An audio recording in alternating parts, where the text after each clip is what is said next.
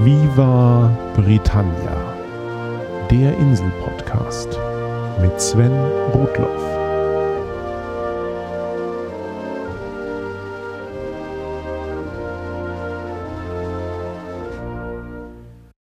Herzlich willkommen zu Folge 56 von Viva Britannia, dem Podcast über Großbritannien und die Briten. Wie ihr vielleicht schon im Titel dieser Folge gesehen habt, wird es diesmal entgegen meiner ursprünglichen Ankündigung noch nicht um Nordirland gehen. Stattdessen muss ich mich diesmal einem Thema widmen, von dem ich bereits befürchtet hatte, dass es dieses Jahr bei Viva Britannia eine Rolle spielen wird. Ich hatte mir sogar bei meiner Jahresplanung vorgenommen, diese Episode in weiten Teilen vorzuschreiben, aber selbst dafür war ich leider nicht schnell genug. Ich spreche natürlich vom englischen Buchautor Terry Pratchett, der am 12. März im Alter von 66 Jahren an den Folgen einer seltenen Form der Alzheimer-Krankheit verstarb. Sein Tod beherrschte in den folgenden Tagen meine persönliche Social-Media-Filterblase. Auch im einen oder anderen deutschen Feuilleton konnte man Nachrufe lesen, aber Terry Pratchett gilt vielen zu Unrecht nur als ein Autor von humorvollen Fantasy-Romanen. Dass er viel mehr war, sollte euch spätestens nach dieser Folge klar sein. Terry Pratchett hat für mich auch persönlich eine große Bedeutung. Ich kann ohne Übertreibung sagen, dass ich ohne ihn wohl weder meinen aktuellen Beruf ausüben würde, noch gäbe es Viva Britannia. Ich habe eben noch einmal nachgesehen, wann genau meine ältesten Terry Pratchett Bücher veröffentlicht worden sind. Wir schreiben die späten 1980er. Ich war damals etwa 16 Jahre alt und ein typischer kleiner Nerd. Ich war interessiert an Computern und Wissenschaft. Ich las fantastische Literatur und spielte Rollenspiele wie das schwarze Auge. Ich war also gewissermaßen so, wie ich heute auch noch bin. Irgendwann stolperte ich über ein deutsches Fantasy-Magazin, von dem es vermutlich auch nur diese eine Ausgabe gab. Dort beschrieb ein Rezensent die witzigen Romane eines gewissen Terry Pratchett. Einige seiner Bücher gäbe es mittlerweile zwar auch in deutscher Übersetzung, aber man solle doch unbedingt einmal das englische Original lesen. Es gäbe zwar viele Wortwitze, die vielleicht an einem vorbeigingen, aber der Rest sei sehr gut verständlich und die Mühe allemal wert. Und so kaufte ich mir den ersten englischsprachigen Roman meines Lebens, der keine Schullektüre war. Heute, ein Vierteljahrhundert später, stehen die über 50 Romane, die Terry Pratchett veröffentlicht hat, alle im Original in meinem Bücherregal. Mit Terry Pratchett habe ich erst so richtig Englisch gelernt. Ich kam an den Punkt, dass ich ein Wort nicht direkt ins Deutsche übersetzen konnte, aber genau wusste, welche Qualität es ausdrückte. Mit ihm habe ich mein Sprachgefühl entwickelt und dabei viel Spaß gehabt. Mit Terry Pratchett habe ich den englischen Humor kennengelernt. Seine Bücher sprühen vor Witz, vor Absurditäten, vor Anspielungen und das alles mit wenigen gut gesetzten Worten, die nie gestelzt sind, sondern eine Leichtigkeit und einen gewissen Charme mit sich bringen. Vor allem habe ich von Terry Pratchett gelernt, dass man durchaus Geschichten von Zwergen, Trollen und Zauberern lesen kann und sie nicht nur eine launige Alltagsflucht sind, sondern sie den Menschen oft viel besser den Spiegel vorhalten und eine Botschaft vermitteln können als so manche echte Literatur. Ohne Terry Pratchett hätte ich mich nie im Englischen und auf der Insel so wohl gefühlt, wie ich es tue. Ich hätte vermutlich nicht in Großbritannien gelebt und ich würde heute nicht meine Arbeitstage damit zubringen, treffende englische Texte zu formulieren, um meine Freizeit damit, diesen Podcast zu machen. Für das alles gebührt Sir Terry Pratchett mein Dank. Ich werde ihn vermissen. Und all jenen, die ihn noch nicht kennen, möchte ich nun erzählen, wer er war und was er geleistet hat. Terry Pratchett wurde 1948 geboren und er wuchs in Buckinghamshire, nördlich von London, auf. Er interessierte sich zwar früh für Astronomie, war aber nicht mathematisch begabt genug, um Astronomie als Beruf zu verfolgen. Stattdessen verfiel Terry auf Science-Fiction-Geschichten und das Schreiben im Allgemeinen. Er sagte später, dass er seine wesentliche Erziehung durch die örtliche Bücherei erhalten habe, wo er sich in die Werke von H.G. Wells und Arthur Conan Doyle vertiefte. Terrys weiterer Werdegang in Richtung Journalismus war geradlinig. Er schrieb für die Schülerzeitung und veröffentlichte dort mit 13 Jahren seine erste Kurzgeschichte. Mit 17 verließ er die Schule und begann bei der regionalen Wochenzeitung Bug Free Press so etwas wie ein Volontariat. Parallel schloss Terry sein Abitur mit den Fächern Kunst, Englisch und Geschichte aber auch noch ab. In den 1970ern arbeitete Terry Pratchett als Journalist und begann gleichzeitig fantastische Romane zu veröffentlichen. Bei einem Zeitungsinterview hatte er den Mitinhaber des kleinen Verlags Colin Smythe kennengelernt und nebenbei erwähnt, dass er ein Romanmanuskript zu Hause liegen hätte. So erschien bei Colin Smythe 1971 Pratchett's erster Roman The Carpet People, zu Deutsch Die Teppichvölker. Später gefolgt von den Science-Fiction-Romanen The Dark Side of the Sun, Die dunkle Seite der Sonne und Strata. Bei den Teppichvölkern kann man schon viel von Pratchetts Stil der späteren Scheibenweltromane finden. 20 Jahre später sollte der dann deutlich bekanntere Pratchett noch einmal eine überarbeitete Fassung seines Erstlingswerkes herausbringen. In das Vorwort schrieb er damals, dieses Buch hatte zwei Autoren und sie waren beide die gleiche Person. Aber erst einmal zurück ins Jahr 1980. Damals wurde Terry Pratchett Pressesprecher des Central Electricity Generating Boards, CEGB, dem staatlichen Energieversorgungsunternehmen für England und Wales.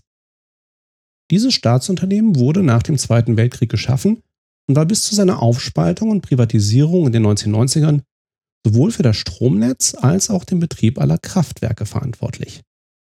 Pratchett betreute als Pressesprecher die Region des West Countries, in dem auch mehrere Kernkraftwerke standen. Pratchett beschrieb es später ironisch als perfektes Timing, ausgerechnet diese Stelle so kurz nach dem Unfall im amerikanischen Kernkraftwerk Three Mile Island angetreten zu haben, der die Anti-Atomkraftbewegung weiter befeuerte und den Job als Pressesprecher sicher nicht uninteressanter machte. Wie ihr vielleicht wisst, arbeite ich auch seit mehreren Jahren in der Energiewirtschaft im Kommunikationsbereich, wenn auch nicht als Pressesprecher.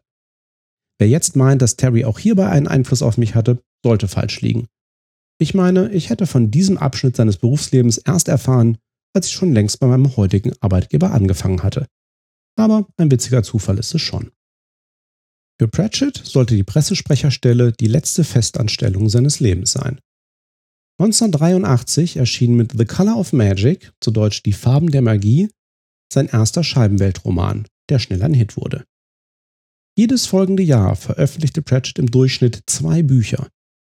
Nachdem er 1987 mit Mord, zu Deutsch Gevatter Tod, seinen vierten Scheibenweltroman abgeliefert hatte und klar war, dass er vom Schreiben leben konnte, kündigte er. Größere Verlage sicherten sich seine Buchrechte, aber Colin Smythe wurde Terrys Agent und war Zeit seines Lebens ein enger Freund. Der Rest ist Geschichte. Terry Pratchett schrieb und schrieb. In den 1990ern war er der meistverkaufte englische Schriftsteller, bevor J.K. Rowling mit Harry Potter bekannt wurde. Er hat mehr als 85 Millionen Bücher in 37 Sprachen verkauft. 2010 erhielt er den World Fantasy Award für sein Lebenswerk. Nach seinen Romanen entstanden Graphic Novels, Hörbücher, Theaterversionen, eine Handvoll Radio- und Fernsehserien und vier Computerspiele. Große Kinofilme gibt es bisher nicht, denn Pratchett hatte offenbar keine so guten Erfahrungen mit Hollywood gemacht. Sicher auch deshalb ist er außerhalb der Insel und des Genres nicht so bekannt wie Frau Rowling. Bevor ich auf Terrys Werk komme, muss ich noch einiges zu seinem Leben erwähnen. Pratchett hat 1968 seine Frau Lynn geheiratet. 1976 kam Tochter Rihanna auf die Welt, die ebenfalls Autorin ist, vor allem für Computerspiele. Sie war unter anderem an den Titeln Tomb Raider, Heavenly Sword und Overlord beteiligt. Computer und Videospiele haben auch immer eine wichtige Rolle im Leben von Terry Pratchett gespielt. Der erste Computer, mit dem er richtig arbeitete, war ein Amstrad CPC 464. Schon wieder so eine Parallele zu meinem eigenen Leben. Terry war auch einer der ersten Autoren, die das Internet regelmäßig zum Austausch mit seinen Fans nutzte. Als ich Anfang der 1990er begann, das Internet und damals vor allem auch das Usenet zu entdecken, stieß ich zwangsläufig auf die Newsgroup Old Fan Pratchett. Hier schrieben nicht nur Pratchett-Fans, sondern Terry selbst war häufiger Gast. Er antwortete, kommentierte und bat um Feedback. Das war eher seine Art. So wie auch auf Conventions oder Buchlesungen mit seinen Fans zu sprechen, anstatt auf Galas vor allem öffentlichkeitswirksam unterwegs zu sein. 2001 habe ich ihn so ein einziges Mal persönlich getroffen, während der Lit Cologne in Köln. Pratchett, unverkennbar in seinem schwarzen Fedora-Hut, aber so gar nicht affektiert, und ich, einer von hunderten treuer Fans. Aber noch einmal zu Computern. In seinem Haus hatte Terry viele davon. Und als er einmal gefragt wurde, warum er über seinem Schreibtisch eine Kombination aus sechs Bildschirmen hängen hätte, antwortete er nur, weil mehr nicht hinpassten. Terry hat Computer und das Internet immer als interessantes Hilfsmittel verstanden, nicht mehr und nicht weniger. Pratchett war aber auch immer ein Freund der Wissenschaft. Er interessierte sich für Naturkunde und zog in seinem Gewächshaus fleischfressende Pflanzen. Seine Liebe zur Astronomie hat er nie verloren und er baute sich in seinem Garten eine kleine Sternwarte auf. Als Pratchett 2009 schließlich von der Königin zum Ritter geschlagen wurde, eine Ehre, der sich kein Fantasy-Autor entziehen kann, wie er scherzte, schmiedete er sich mit Hilfe von Freunden sogar sein eigenes Schwert. Colin Smythe spendete hierfür sogar noch Stücke eines Eisenmeteoriten. Zu dieser Zeit war aber auch schon eine zunehmende Traurigkeit in Pratchetts Leben getreten. Im Jahr 2007 ließ er sich ärztlich untersuchen, weil er zunehmend kleinere Bewegungsschwierigkeiten hatte. Erst nahm man an, dass ein kleiner Schlaganfall der Grund sein könnte, aber schließlich gab Terry bekannt, dass man bei ihm eine seltene, früh einsetzende Form der Alzheimer-Krankheit diagnostiziert hätte. Die sogenannte posteriore kortikale Atrophie sorgt für ein fortschreitendes Verkümmern von Gehirnarealen am Hinterkopf. Das führt zunehmend zu Sehschwierigkeiten und anderen körperlichen Problemen, während die für Alzheimer normalerweise so bekannten Demenzsymptome erst sehr spät auftreten. So hat Pratchett selbst nach seiner Diagnose noch fünf weitere Scheibenweltromane verfasst, plus einige weitere Werke links und rechts. Mit fortschreitender Krankheit hat er die Bücher aber nicht mehr selbst getippt, sondern mit Hilfe seines langjährigen Assistenten Rob Wilkins oder mit Spracherkennungssoftware zu Papier gebracht.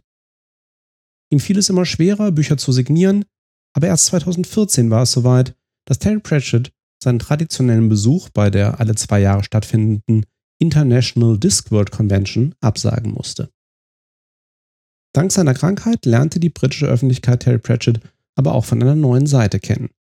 Denn er wurde Aktivist und er nutzte seine Bekanntheit, um mehr öffentliche Aufmerksamkeit für zwei Themen zu gewinnen. Zum einen war das die Alzheimer-Forschung. Selbst mit der Krankheit konfrontiert, fand Terry heraus, dass für Alzheimer nur 3% der Menge an Forschungsmitteln zur Verfügung stehen, wie für Krebsleiden. So spendete Terry selbst eine Million US-Dollar für die Alzheimer-Forschung. Er produzierte mit der BBC eine preisgekrönte zweiteilige Fernsehdokumentation über das Thema und er war bei Politikern und in der Presse für mehr Unterstützung. Zum anderen brachte seine Krankheit Pratchett dazu, sich näher mit seinem bevorstehenden Tod auseinanderzusetzen. Terry war kein religiöser Mensch und langjähriger Unterstützer der humanistischen und säkularen Bewegung in Großbritannien. Er sah, was degenerative Krankheiten wie Alzheimer mit Menschen anrichten, und er trat für das Recht auf selbstbestimmtes Sterben ein. Er war der Ansicht, dass es für jemanden, der an einer ernsten und letztendlich tödlichen Krankheit leidet, möglich sein sollte, mit medizinischer Hilfe friedlich zu sterben, anstatt zu leiden. Er trat öffentlich für das Recht auf selbstbestimmtes Sterben ein und auch zu diesem Thema gab es im Jahr 2011 eine preisgekrönte BBC-Dokumentation mit ihm. Dennoch hieß es letzte Woche, dass Terry Pratchett am 12. März 2015 eines natürlichen Todes infolge seiner Krankheit gestorben sei. Seine Familie war bei ihm und seine Katze lag auf seinem Bett. Was von Terry Pratchett bleibt, ist ganz viel. Und ich werde euch sicher nicht mit dem traurigen Thema seines Todes entlassen, sondern muss natürlich noch kurz auf sein Werk eingehen. Den Kern seines Schaffens bilden die erwähnten Geschichten von der Scheibenwelt. Diese Welt ruht auf dem Rücken von vier Elefanten, die wiederum auf einer riesigen Schildkröte durch das Universum getragen werden. Hier tummeln sich zahlreiche Zivilisationen und Reiche, mit Menschen, Elfen, Zwergen, Trollen und allerlei anderen Rassen. Magie wird handfest von praktisch veranlagten Hexen ausgeübt oder den mehr akademisch orientierten Zauberern. Es gibt hunderte von Göttern, die je nach Zuspruch ihrer Gläubigen mehr oder weniger mächtig sind. Und der Tod ist wirklich ein Sensenmann in einer Kutte, der das Leben aller Lebewesen verfolgt und die Seelen der Sterbenden ins Jenseits begleitet. Pratchetts Romane sind eigentlich immer in sich abgeschlossene Geschichten, die aber in der gleichen und im Laufe der Zeit immer detaillierter werdenden Welt spielen, mit zunehmenden Verknüpfungen und wiederkehrenden Charakteren. Er schreibt die Geschichte der Scheibenwelt immer weiter fort. Am besten kommt man also zurecht, wenn man seine Bücher in etwa in der Erscheinungsreihenfolge liest. Einzelne Bücher drehen sich um die gleichen Gruppen von Charakteren, und lassen sich so als Miniserien im Scheibenweltkosmos verstehen. Terry schuf die Scheibenwelt nach eigenen Aussagen, um Spaß mit einigen der gängigen Klischees zu haben. Die ersten Bände um den Zauberer Rincewind erinnern noch stark an einen buchgewordenen Monty Python Fantasy-Film mit einer Aneinanderreihung absurder Ideen und Situationen. Dann hat sich Pratchett aber schnell darauf verlegt, in jedem Roman ein bestimmtes Thema durch den Transport in seine Fantasy-Welt zu parodieren. So geht es um das Film- und das Zeitungsgeschäft, um Rock'n'Roll-Musik, um Religion und Philosophie, um Australien, Gewerkschaften, Krieg und das Finanzwesen. Aber immer auf hintergründig humoristische Art und Weise. Rincewind und die Fakultät der Unseen University sind eine der Gruppen wiederkehrender Charaktere.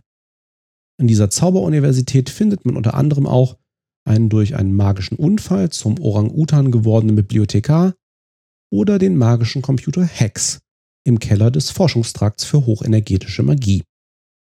Zum anderen wären da die Hexen um Granny Weatherwax oder Commander Vimes und die Stadtwache von Ankh-Morpork, deren Geschichten Krimis am nächsten kommen, oder der Tod höchstpersönlich und seine Familie. Tatsächlich ist der Tod, dessen Worte wegen seiner imposanten Stimme nur in Großbuchstaben geschrieben werden, mit einer der interessantesten und, man möchte fast sagen, sympathischsten Charaktere. Ähnlich wie Lord Veterinary, der als Patrizier von Ankh-Morpork eigentlich ein Tyrann ist, aber sehr erfolgreich zum Wohle der Stadt wirtschaftet. Man möchte ihn verachten, aber mit seiner kühlen Ratio und Cleverness ist er oft einfach nur bewundernswert. In den letzten Jahren haben zwei neue Handlungsstränge die Scheibenwelt dominiert. Zum einen wäre da der Einzug der industriellen Revolution in Ankh-Morpork. In drei Romanen um den ehemaligen Schwindler Moist von Lipwig geht es erst um die Post, dann um die Einführung von Papiergeld und schließlich die Erfindung der Dampflokomotive. Der letzte Band, Raising Steam, zu Deutsch Toller Dampf voraus, ist das letzte Buch, das vor Terry Pratchett's Tod veröffentlicht wurde. Ein weiteres hat er im Sommer aber noch fertiggestellt, das posthum erscheinen wird. Und dies ist der vierte und letzte Band um die junge Hexe Tiffany Aking. Pratchett hat seine Scheibenweltromane zunächst vor allem für Erwachsene geschrieben. 2001 erschien mit The Amazing Morris on His Educated Rodents, zu Deutsch einfach nur Maurice der Kater, sein erstes Scheibenweltbuch, das sich an jüngere Leser richtete. Und das prompt mit der Carnegie-Medaille als bestes Kinderbuch ausgezeichnet wurde. Die bisher drei und demnächst vier Bücher um Tiffany Aking sind ebenfalls eher für ein jüngeres Publikum gedacht, das aber auch mit der Protagonistin erwachsen wird. Sollte ich irgendwann mal ein Kind im richtigen Alter haben, werden diese Bücher sicher zu meinen Leseempfehlungen gehören. Um die Scheibenwelt herum sind außer den Originalromanen noch viele Nebenprodukte entstanden. Es gibt Enzyklopädien zu dieser detaillierten Welt, Kartenmaterial, Kochbücher für Hexen, sowie mehr halbfiktive, halb populärwissenschaftliche Bücher über die Wissenschaft und die Folklore der Scheibenwelt im Vergleich zu unserer Welt. Jenseits der Scheibenwelt gibt es die vorhin erwähnten frühen Science-Fiction-Romane sowie diverse Jugendbücher. Terrys Erstling The Carpet People gehört auch dazu. Daneben gibt es eine Trilogie um das Volk der Nomen, drei Bücher um einen Jungen namens Johnny Maxwell sowie die Einzelwerke Nation zu Deutsch eine Insel mit einem fiktiven Südseeabenteuer und Dodger, zu Deutsch dunkle Halunken, das im viktorianischen England spielt. Bei ein paar Werken war Terry als Co-Autor unterwegs. So kehrte er in den letzten Jahren noch einmal zum Science-Fiction-Genre zurück und schrieb zusammen mit Stephen Baxter vier Bände einer Saga um Parallelwelten, beginnend mit The Long Earth, zu Deutsch Die lange Erde. Die bekannteste Kooperation ist aber wohl die von Terry Pratchett mit Neil Gaiman aus dem Jahr 1990. Good Omens, zu Deutsch Ein gutes Omen, ist eine Komödie über das Ende der Welt, das ein Engel und ein Dämon gemeinsam verhindern wollen. Als das Buch 1988 entstand, lebten Pratchett und Gaiman zwar beide in England, aber doch weiter voneinander entfernt, und die Technik war damals noch nicht auf ihrer Seite.